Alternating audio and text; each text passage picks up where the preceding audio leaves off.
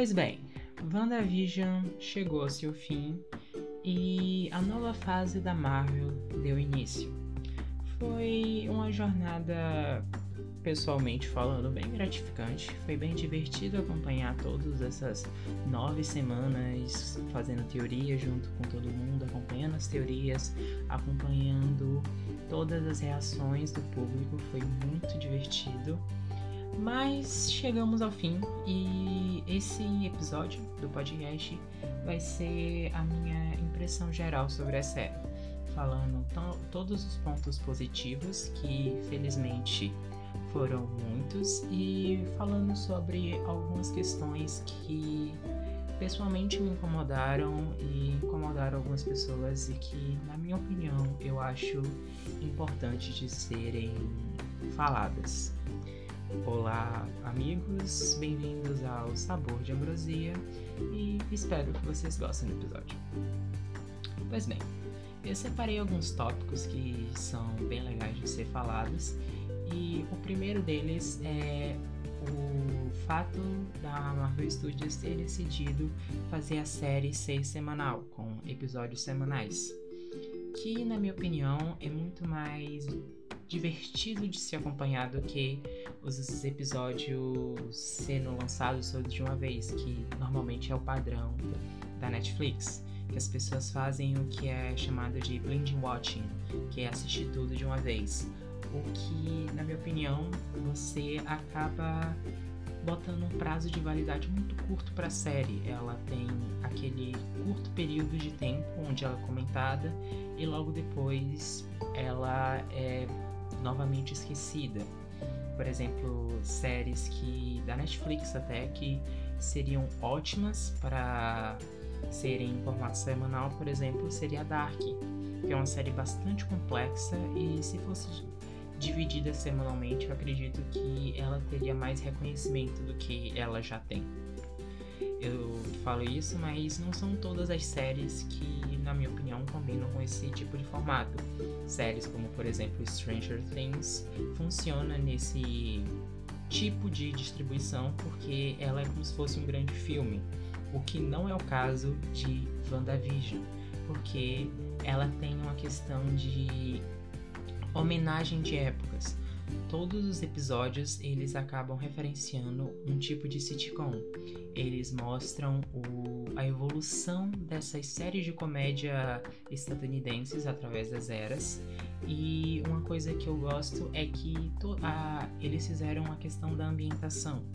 Então, eles realmente utilizaram os efeitos práticos, a questão da plateia, das risadas de fundo, de elementos mais clássicos dessas comédias e com o passar dos episódios e por consequência pelo passar das eras, a gente vê uma evolução disso. Então, a gente tem é, uma narrativa talvez mais dinâmica, uns efeitos um pouco melhores com o passar da trama e isso foi muito, muito legal de se acompanhar. Particularmente, os meus episódios favoritos são os primeiros, principalmente os episódios em preto e branco, que, na minha opinião, eles têm um charme à parte. Eles são. Eles ainda não estão no. Por sinal, curiosidade, assim, esse podcast terá spoilers da série por completo, porque eu vou falar dela como um todo, então já deixa aqui o aviso. Mas ainda a gente não sabe, a gente ainda não tá dentro da estranheza daquele universo. Aquilo, obviamente, é estranho, mas os sinais ainda não são tão óbvios e o que deixa a imersão bem mais divertida. Eu sou um grande fã de sitcoms, eu amo, eu adoro. Atualmente eu estou viciado em Modern Family e como um grande fã de comédias, eu fiquei muito feliz com esses episódios. Outro ponto bastante legal da série foi o foco no psicológico da Wanda e nas consequências dos traumas que a personagem teve durante todos esses anos no MCU. A personagem apareceu no MCU, no caso, pela primeira vez em 2015 no filme Vingadores: A Era de Ultron. E mesmo antes da sua aparição, na verdade, é, ela teve um grande destaque a primeira aparição, aparição, aparição mesmo, foi numa cena pós-crédito de Capitão América, o Soldado Invernal, em 2014. Mas a personagem realmente foi introduzida ao universo como um todo em 2015, do segundo filme dos Vingadores. E desde aquele momento a personagem já vinha trazendo, tendo vários traumas, ela acabou se unindo à Hydra por conta da perda dos seus pais causadas pelo Tony Stark. E já nesse filme ela acaba perdendo o irmão e desde então ela acaba tendo uma vida bastante carregada de perdas. A todo novo filme que ela aparece, de alguma forma ela perde algo ou seja algo necessariamente físico ou algo mais metafórico, como por exemplo a sua própria liberdade, como acontece em Capitão América Guerra Civil. E essa abordagem dos traumas acabou sendo útil porque WandaVision, na verdade, é um grande retcon da história da personagem e a integração de elementos clássicos das HQs na sua nova origem. Obviamente, ela não é completamente fiel, bem longe disso, na verdade, mas aos poucos ela acabou incorporando alguns elementos aqui e ali, como por exemplo as suas habilidades mágicas, que era algo que anteriormente não existia. Ela era dita como uma telepata e uma telecinética, e agora ela é oficialmente uma feiticeira. Obviamente não temos essa questão de recontar a história da personagem também trouxe várias referências ao universo do MCU como um todo. E eu fiquei bastante feliz porque apesar de que a Marvel ele tem esse costume de costurar todas as histórias em algo só, eles criaram, apesar de ser uma série, é uma série dentro de uma série que o MCU pode ser considerado uma grande série de filmes de meio que bilionários. Então, a gente teve o fim da primeira temporada, entre aspas, com Vingadores Ultimato, e a partir de agora a gente tem essa nova fase, nova temporada, agora explorando um pouco mais os seus personagens de forma individual. E conta dessa referência ao universo maior, tivemos, para minha felicidade, os retornos dos personagens Darcy Lewis, que a gente acaba conhecendo nos primeiros filmes do Thor, que se vocês escutarem o meu segundo episódio do podcast, onde eu falo sobre a Fórmula Marvel, eu digo que ela é uma das poucas coisas boas dos filmes do Thor. E o retorno dela foi ótimo por conta da evolução da personagem. A gente vê que todos esses anos é, que a gente acabou não vendo ela, teve um impacto bastante profundo. Agora ela é uma grande cientista, agora ela tem. Ela continua tendo aquele espírito cômico dela, mas de uma forma mais madura, o que acabou tornando ela uma das personagens favoritas do público da série. E o outro personagem favorito do público é o Jim Woo, que é muito conhecido por, pelo filme Homem-Formiga e a Vespa. E era um personagem cômico da série e tudo mais.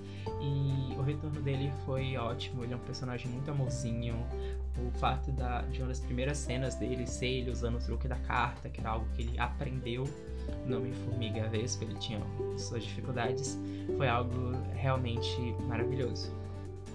E eu acho que a, o pode ser o retorno mais importante de todos foi o da Monica Rambeau, que é, para quem não lembra, ela era criancinha filha da Maria Rambeau no filme solo da Capitã Marvel. Ela era a criancinha na época, lembrando que Capitã Marvel se passa nos anos 90.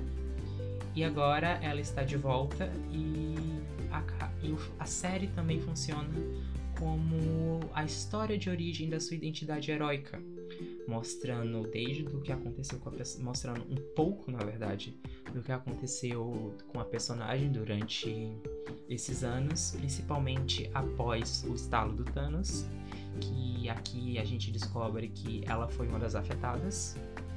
e acaba, a mãe dela acaba, a Maria acaba vir a falecer a série, a, toda essa, por sinal, WandaVision na linha cronológica do MCU se passa logo após, tipo, poucos dias após os eventos de Ultimato. Então é algo bastante recente e a gente vê como essa perda e a negação da Mônica é, acaba sendo desenvolvida na série e até traz paralelos com a própria Wanda. E acontece um exercício de empatia bastante bonito entre ambas as personagens, que acaba formando, eu não diria uma amizade, mas uma relação de respeito entre elas. E assim, temos também outros é, elementos bastante incríveis na série, como por exemplo a Agnes ou Agatha Harkness, que assim, a personagem ela é bastante divertida e viva, ela acaba diferentemente da sua contraparte dos quadrinhos na série, ela acaba se transformando na antagonista da Wanda. Mas ainda assim tem uma questão de mentoria, o que é interessante, porém, na minha opinião, a série pecou bastante no desenvolvimento dessa faceta antagônica da personagem e poderiam ter feito muito melhor. E como eu já tinha comentado no Twitter antes, a personagem acaba sendo mais uma vítima da Fórmula Marvel, não tendo um desenvolvimento próprio aprofundado e só servindo como obstáculo pro, pro protagonista, ou no caso da série, a protagonista ter o seu próprio desenvolvimento pessoal. O que é uma pena, mas felizmente, apesar de, disso tudo, a, na minha opinião, a, a personagem acaba se salvando bastante por causa da atuação da Catherine Han, que é maravilhosa desde os primeiros momentos que ela aparece na evolução das sitcoms até chegar a ser a bruxona incrível e maravilhosa. Outras questões um pouco mais paralelas, mas bastante importantes, tanto para o arco total da série como para desenvolvimento de alguns núcleos, é a jornada do Visão pela autodescoberta, que é muito boa, e também a gente tem a introdução dos, aqui no momento, gêmeos Maximoff, o, tanto o Billy quanto o Tommy, que são os filhos da Wanda, que eles são, pelo menos aqui, eles são incríveis e perfeitos e fofos e maravilhosos são ótimas adaptações. Os atores são as coisas mais preciosas. Eles no Twitter conversando, interagindo, mostrando imagem dos bastidores. É algo lindo. E aqui a gente pode ter o início do que pode ser o plano principal do Kevin Feige de formar os Jovens Vingadores no MCU. A gente tem a introdução desses personagens aqui em WandaVision para quem sabe o final, sabe que muito provavelmente eles irão retornar no futuro. Além do mais, existem outros personagens dos Jovens Vingadores que estão sendo apresentados aqui e ali. A gente tem a Kate Bishop na futura série do Gavião Arqueiro. A gente tem talvez a introdução do Patriota no Falcão e Soldado Invernal, a próxima série do MCU. E pela andar da carruagem, muito provavelmente Jovens Vingadores é uma das principais prioridades do Kevin Feige no momento. E eu acho que um dos pontos mais importantes de todos, apesar de todas essas coisas que eu falei aqui, que eu gostei bastante, a minha parte favorita da série foi a sensibilidade de como ela lida com os problemas psicológicos, não problemas psicológicos, mas com psicológico da personagem. Eles. Uma das minhas preocupações é que eles acabariam usando muito dos elementos que eu não gosto na história da personagem, principalmente os elementos que a gente tem de Nasha M, que é uma história em que muita gente gosta e eu particularmente, no caso da da Wanda em específico, eu não gosto nem um pouco. Porque ela acaba caindo no estereótipo de mulher super poderosa que fica louca e destrói tudo e não consegue lidar com seus poderes. É um estereótipo bastante machista e que eu odiaria que fosse uh, introduzido no MCU. Além do fato de que é, não, isso acontece nos quadrinhos, então não necessariamente tem a ver com a série, mas nos quadrinhos a Wanda acaba se sentindo bastante culpada durante muitos e muitos anos nos quadrinhos. Ela acaba pensando talvez em cometer suicídio. Ela pensa em talvez cometer suicídio. Ela em muitos momentos já falou que acaba tendo desenvolvendo depressão e tudo mais. Então é algo bastante pesado na história da personagem e que se mesmo que eles tirassem um pouco tirassem talvez grande parte das consequências, ainda seria algo que eu desgostasse bastante. E outro ponto que muitos teorizavam no início da série e, muito no desenvolvimento dela foi o fato da Wanda, no final das contas, não ser uma vilã, e sim ser uma pessoa traumatizada e que acaba reprimindo muito dos seus sentimentos.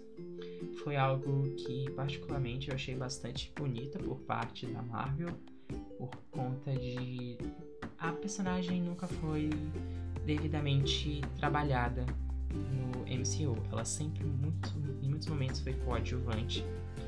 E agora, com esse desenvolvimento, que é bem tardio, na minha opinião, foi importante eles não fazerem com que ela simplesmente se tornassem uma vilã por não controlar os seus sentimentos. O que é algo que, por exemplo, se encaixaria naquele estereótipo de mulher super poderosa que acaba ficando louca. Por sinal, é um.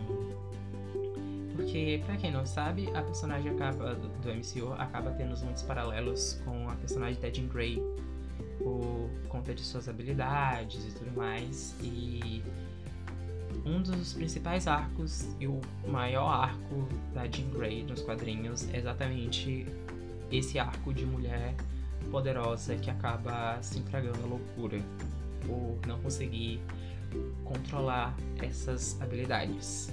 E pelo menos na minha opinião, a, pessoa, a Wanda do MCU acaba tendo muitas características de tanto, tanto na verdade mais da Jean do que da própria Wanda até o momento da, de WandaVision. Então eu fico feliz de eles não terem ido para esse lado de nenhuma forma e terem preferido trabalhar a, com sensibilidade e não simplesmente deixar esse estereótipo reinar mais uma vez em outra produção. E assim, Voltando agora à parte dos episódios temáticos, que na minha opinião foram as melhores coisas dessa série inteira. A gente tem, por exemplo, a, eu fiz uma listinha aqui das séries que acabaram sendo referências para a personagem. Então nós temos, por exemplo, no primeiro episódio, tem The Dick Van Dyke Show e I Love Lucy, ambas sitcoms dos anos 50 no episódio 2. A gente tem a feiticeira e. Perdão, perdão. A, a feiticeira e Jenny é um gênio, ambas assistem com os anos 60. No terceiro episódio, a gente tem The Brad Bunch e Morky and Mindy, ambas as séries dos anos 70 e séries que eu devo admitir que eu não conhecia e eu fiquei bastante intrigado e já tá na minha listinha de talvez séries que eu possa acompanhar. No episódio 4 a gente não tem nenhuma referência, a gente continua nos anos 70, até porque o episódio acaba sendo focado na Mônica. Então a gente pula pro quinto episódio, onde nós temos as referências a é Demais, Caras e Caretas e Rosiane. Ambas, todas as séries dos anos 80. E curiosidade, no a, a atriz que faz a Wanda no MCU, a Elizabeth Olsen, é irmã das gêmeas Olsen, que foi. que fez, no caso, uma personagem só, mas foram personagens principais na comédia 3 é Demais. No episódio 6, a gente tem referência à série Malcolm in the Middle, que muitas pessoas podem conhecer por ser um dos trabalhos mais conhecidos do Bryan Cranston, antes dele simplesmente destruir completamente a teledrama teledramaturgia com Breaking Bad.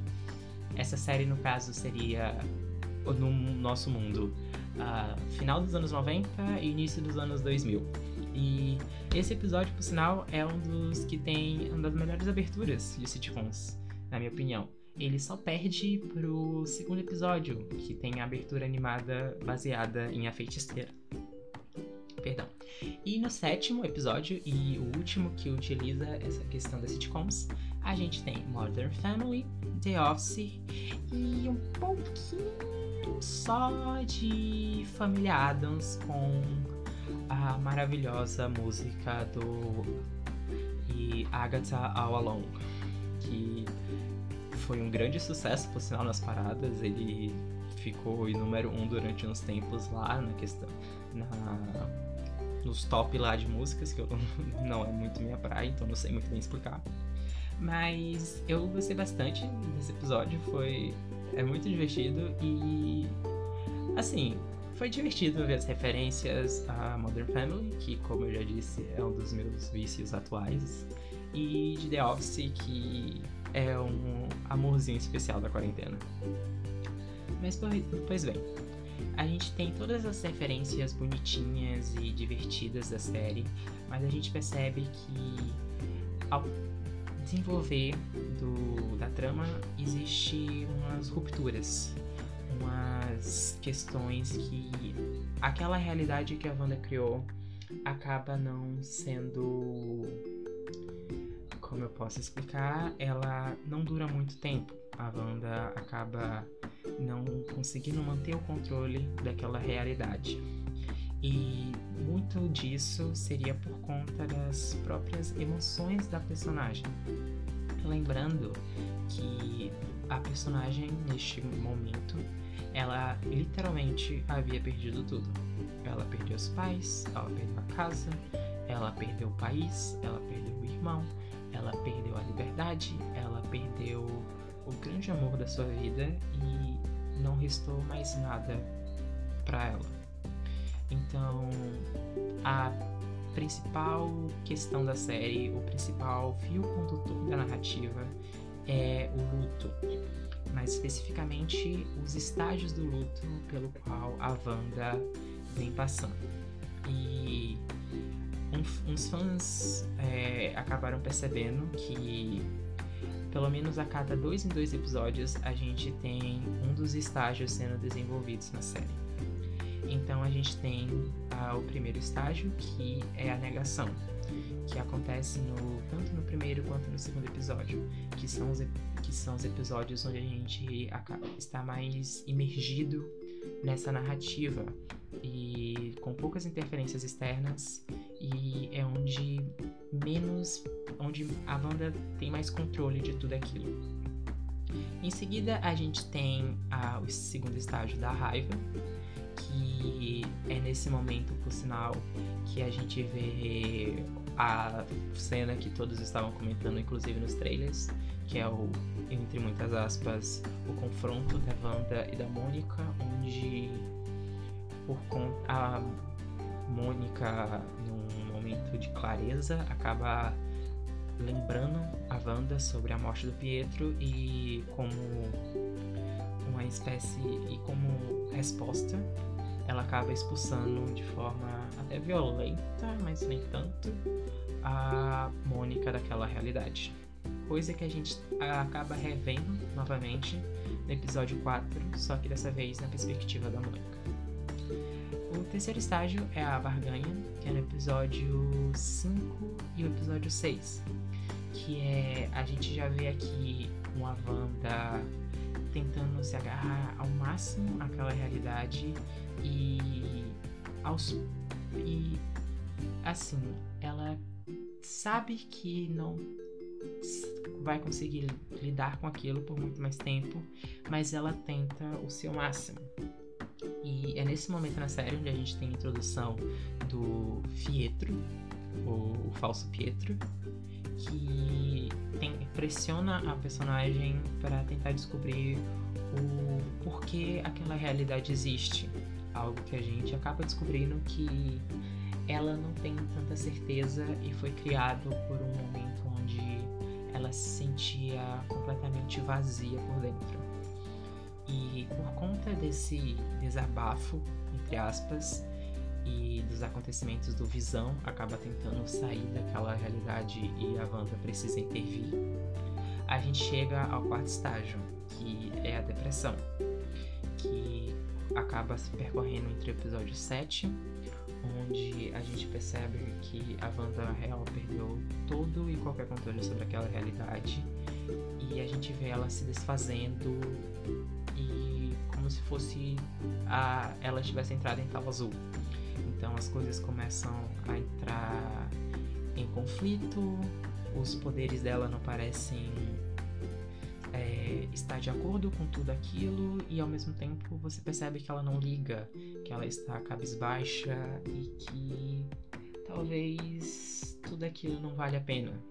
Tanto que a gente tem o reencontro da Mônica e da Wanda no sétimo episódio e a gente percebe que como ela está perdida e sem rumo naquele momento. No episódio 8, que na minha opinião é o melhor episódio de.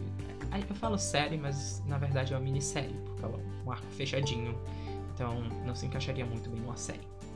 Mas o episódio 8 é quando a gente descobre a nova origem da personagem, então a gente revisita seu passado, desde ela é pequenininha até os experimentos com a Hydra. E é meio que. Eu gosto de pensar que esse episódio é uma sessão de terapia.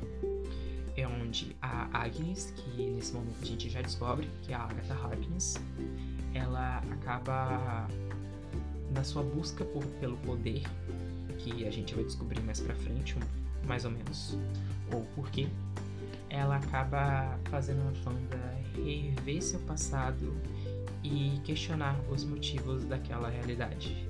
E é aí que a gente descobre que em um momento de completa falta de talvez de amparo e de completa tristeza, ela usa os seus poderes, ela desperta o, a magia do caos que existe dentro dela e acaba moldando a realidade de Westfield e transformando tudo aquilo na sitcom e assim criando o Domo do Rex, patenteado por Darcy Lewis. E o quinto e último episódio, estágio é aceitação que somente vem acontecer no final do nono episódio, que é quando a Wanda abraça a sua identidade como feiticeira escarlate e percebe que toda aquela farsa com que ela está vivendo não pode mais existir e ela precisa seguir em frente. É bem bonito o final, na minha opinião, principalmente a cena que ela se despede da família. Foi algo bem foi terno especial, sim, foi bem bonito na série e dá essa aceitação da personagem que acaba vindo com o fato da curiosidade por saber mais sobre si mesma pode ser um dos motivadores para uma nova jornada pessoal dela. E apesar de tudo isso, a série, a série acabou deixando algumas perguntas em aberto e dicas para o futuro da Wanda no MCU. A principal dela é a Wanda estar mais consciente de sua natureza. E por conta disso, a gente acaba pode acabar tendo novas informações sobre o mito da feiticeira escarlate, que eles acabaram usando um, um elemento que existe nas HQs, que é, é bem recente, na verdade, e é o fato da Feiticeira Escarlate não ser necessariamente um nome heróico, e sim um título que se passa de geração em geração. Isso nos quadrinhos. Na série, o que dá a entender é que a Feiticeira Escarlate é um mito Wicca. Ser superpoderoso de criação espontânea que uma bruxa que não precisa de Coven, que não precisa de Coven ou fazer encantamentos. Ela pode criar as coisas através da própria vontade e o seu poder é tão grande que exerce aqui os do Mago Supremo. Pelo menos é toda a informação que nós temos no momento e eu adoraria ter mais delas sobre o futuro. Assim, por conta de uh, esse todo esse conhecimento veio através do Darkhold, que é nos quadrinhos é conhecido como um dos livros do pecado, que é um livro de conhecimento das artes escuras e místicas. E assim, é um livro bem pro, assim, ele é um livro bonzinho e eu quero muito saber o que vai acontecer com a Wanda tendo esse tipo de conhecimento em mãos. E assim, no, na segunda cena pós-crédito, a gente vê que ela tá aprendendo, assim, um nível até meio assustador. Ela fica lendo as páginas e se mostra cada vez mais e mais poderosa. E muitos fãs acabaram percebendo que aquela montanha que ela está se parece bastante com uma montanha bem importante para a personagem nos quadrinhos, que é a montanha de Undagor, que nos quadrinhos foi onde a personagem nasceu, pelas mãos da Bova, que é uma vaca geneticamente alterada. Pra, é um, uma vaca humanoide maravilhosa, adoraria que ela aparecesse ou pelo menos ser, ser referenciada no futuro do MCU, por favor, maravilhosa, que é fruto dos experimentos do Alto Evolucionário, que assim, é uma história bastante complexa, quadrinhos, não é muito fácil de explicar, mas não é essa questão que acaba me deixando com dúvidas, e sim sobre o Darkhold ter uma conexão bastante forte com o deus Kiton, que nos quadrinhos é o regente da dimensão do caos, onde vem a magia do caos, que é o que os poderes da banda. Então, queria saber se esse personagem, ou pelo menos uma, um pouco dele, será adaptado no MCU. O que pode acontecer, ou eles podem acabar juntando algumas coisas e, por exemplo, até o Dormammu, que a gente vê no filme Doutor Estranho, possa acabar exercendo o papel do Kton. Outra coisa que eu gostaria muito que a série acabasse explicando é sobre a questão do Ser Nexo, que nos quadrinhos o Ser Nexo é um ser que une, é um portal para dimensões, é um ser que conecta várias dimensões em si. E pelo que dá a entender, a banda é um nexo, o que pode acabar sendo essa conexão com o Doutor Estranho, o Multiverso da Loucura, não sabemos ainda. Mas, pelas informações dos diretores e roteiristas e até atores que já saíram, originalmente a série era para ter um desfecho um pouco diferente. E por conta da pandemia, eles acabaram não conseguindo desenvolver muito bem isso e o que originalmente estava programado para ser 10 episódios acabaram sendo encurtados para 9. O que explica o fato do último episódio, pelo menos na minha opinião, ser muito corrido e não desenvolver muito bem a, a trama, apesar de finalizar bem, ela não desenvolve tão bem assim, pelo menos não da forma como tinha sido anteriormente.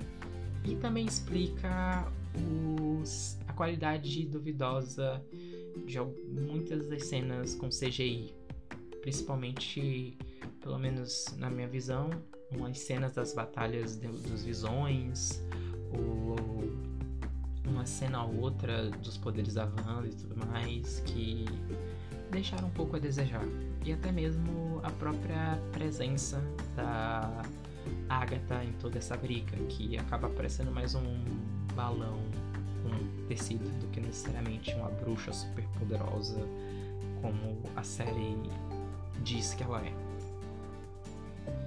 E assim, além de dessa questão dos poderes, do descobrimento, do Darkhold, a gente percebe que os gêmeos muito provavelmente ainda estão vivos de alguma forma e essa vai ser a principal motivação da personagem daqui pra frente.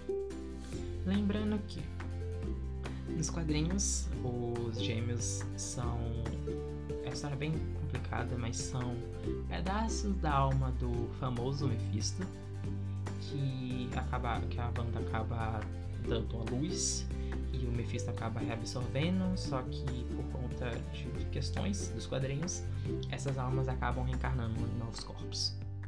E muito provavelmente isso deve acontecer, principalmente porque eu percebi que quando a Wanda foi criando, ela não.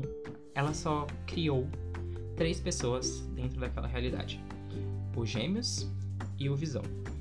Todas as outras pessoas já existiam naquela cidadezinha, eles acabam pegando papéis aqui e ali. O Visão ele foi criado a partir da energia que a energia remanescente da joia da mente que existia dentro da Wanda. E assim, ele seria tipo um amálgama daquela energia com é a essência. Ela deu forma e corpo ao que seria a essência do Visão. Ok. Já os Gêmeos nunca há uma explicação é, muito boa para a origem deles. E se a gente levar em conta a, o princípio da troca equivalente, eles têm que vir de algum lugar. Então, muito provavelmente, a, eles são reais, eles têm. As almas são de verdade, apesar dos corpos não. E muito provavelmente eles irão voltar reencarnados. Até porque, como eu disse, muito provavelmente o principal plano do Kevin Feige a partir de agora é reunir os Jovens Vingadores e formar essa equipe mais pra frente. E para isso, os personagens têm que estar um pouco mais velhos. Ok. Saindo agora um pouquinho da Wanda, é, vamos falar dos personagens secundários da série. Principalmente de quem era a tão famosa testemunha do Team Pool, que o FBI estava tão interessada e foi um dos motivos da Sword estar intervir, pelo menos um dos falsos pretextos da Sword intervir toda a situação de Westworld. Não sabemos quem é, não sabemos se será importante, mas é o que tem. É, como fã, estou aqui para teorizar. Outra coisa é o sumiço repentino da Darcy, que pode, né, pode ter sido causado pela pandemia e eles acabaram não podendo gravar mais cenas com a atriz, mas realmente foi um final bem, bastante repentino e se eu fosse teorizar, pode ter alguma ligação com Thor, Amor e Trovão. Que a próxima filme do Thor, que vai contar com o retorno da Jane Foster, e seria muito bom ter a Darcy novamente no grupinho, agora como uma personagem mais madura e segura de si. E por fim, nessa questão de personagens secundários importantes, a gente tem a Monica Rambeau, que agora se uniu aos Skrulls e vai partir para as novas aventuras no espaço. Agora, provavelmente, ela vai adotar a alcunha de Photon e ser uma das mais novas heroínas do universo cinematográfico da Marvel. Além do mais, a personagem já está confirmada em Capitã Marvel 2 e será interessante ver como eles irão abordar a relação da personagem com a, com a Carol Danvers, que a gente percebe na série que existe um ressentimento por parte da Mônica Muitas pessoas acham que a, Mo a Carol deve, pode ter feito alguma coisa com a Mônica durante esses anos, mas pessoalmente falando, eu acho que a Mônica culpa muito a Carol por ter abandonado ela e a sua mãe, a Maria. E a gente acaba percebendo, a gente sabe que a Maria acaba morrendo por conta do câncer. E a gente não sabe se ela ficou. Eu acredito que a Carol possa ter ficado. Como ela voltou pra Terra no final de Guerra Infinita, muito provavelmente ela esteve do lado da Maria nesses últimos anos de vida. E o que é algo que a Mônica não sabe. E vai ser interessante ver a reunião do, de mãe e filha novamente.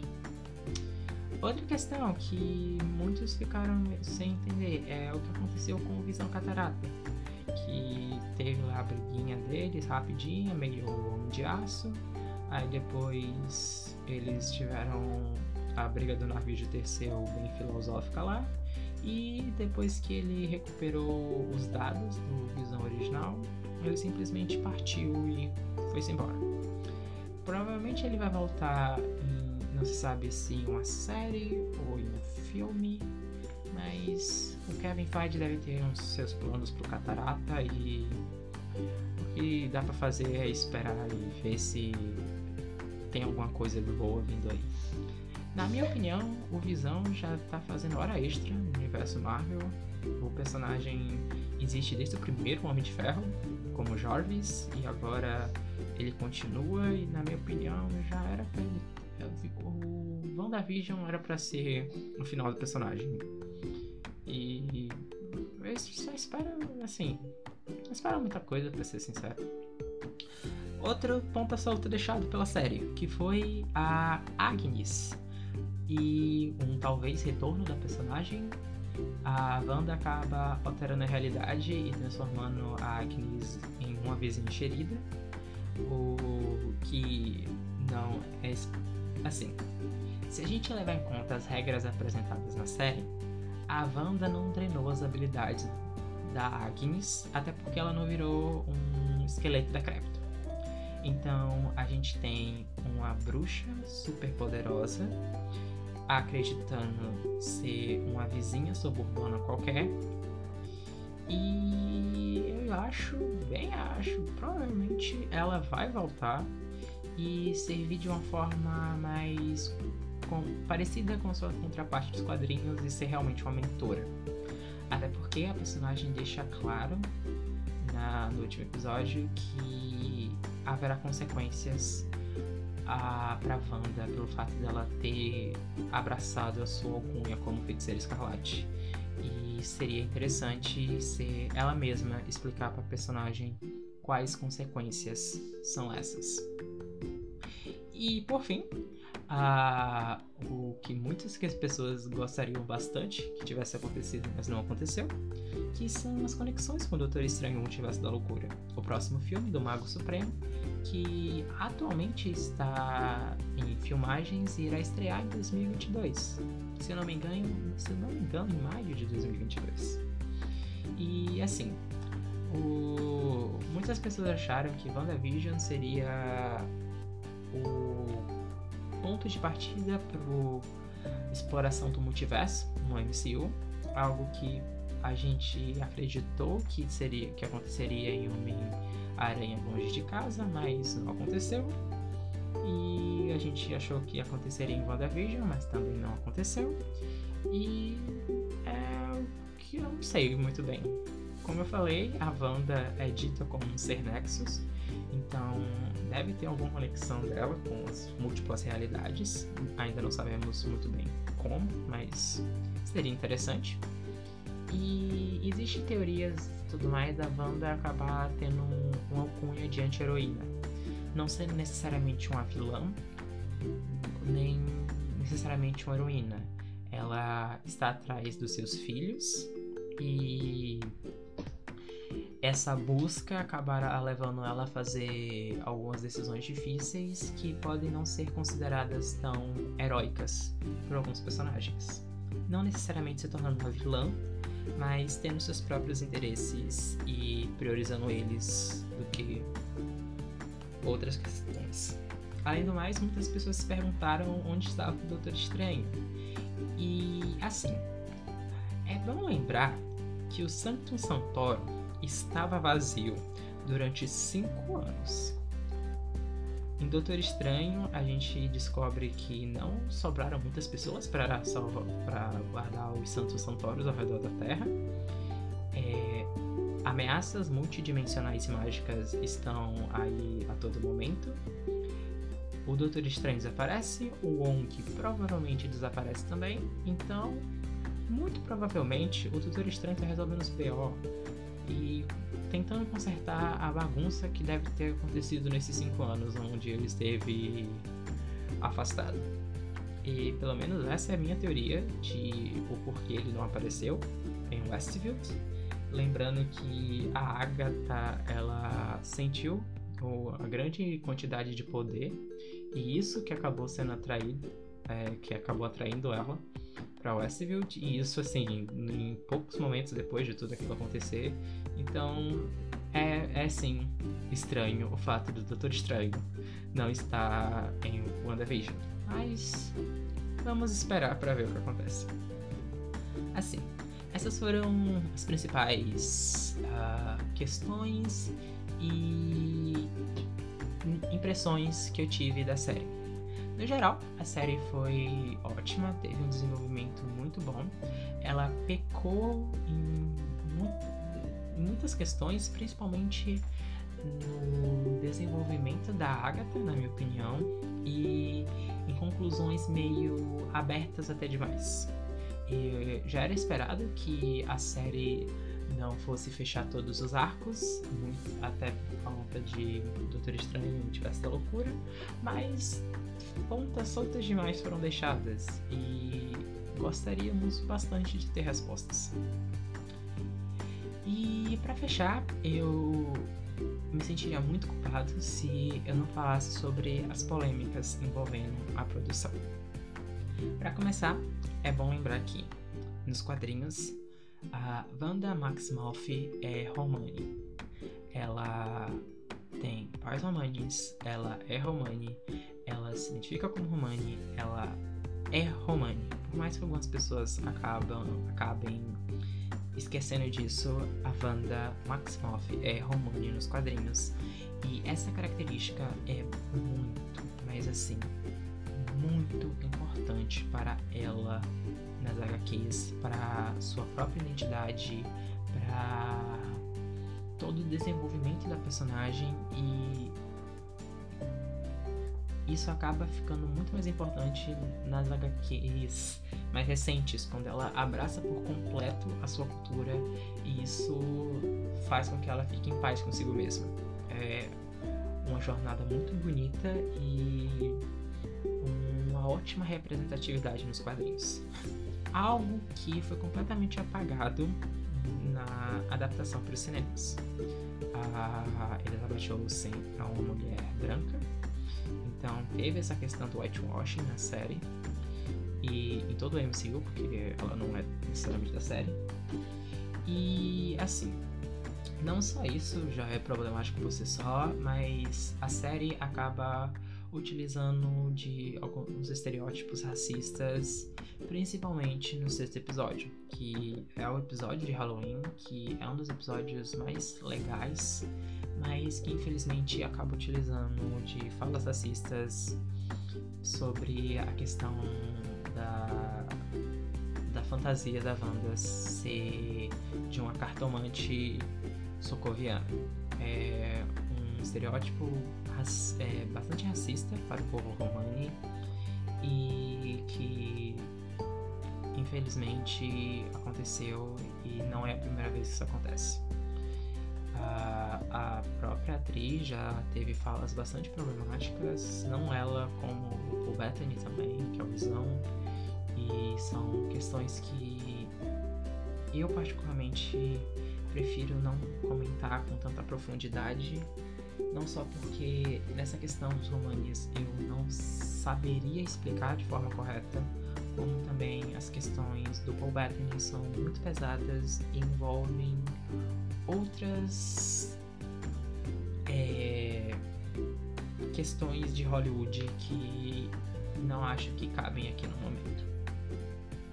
Mas, assim, esse apagamento da cultura romani é bem triste, porque se isso fosse abraçada tanto com a escolha de uma atriz romani como a introdução de elementos romanes, seria uma, uma ótima forma de representatividade de heróis na cultura pop.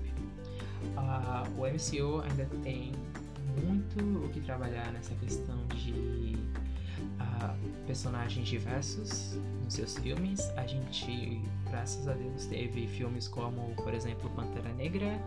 A gente tem filmes como Shang-Chi vindo aí, como Eternos. Então, tem sim um trabalho sobre uma melhor representatividade no universo, mas é sempre bom lembrar que existem esses empecilhos na jornada do MCU. E assim, existem personagens que obviamente irão aparecer no universo, é certeza, e que também são romanes e seriam ótimos que fossem é, respeitados. Deixando claro, tanto a Wanda como o Pietro são romanes. Assim, o Pietro acabou sendo um pouco esquecido, mas eles são Pietro e Wanda são gêmeos. Ambos os personagens são romanes e são características bastante importantes para o lore dos personagens.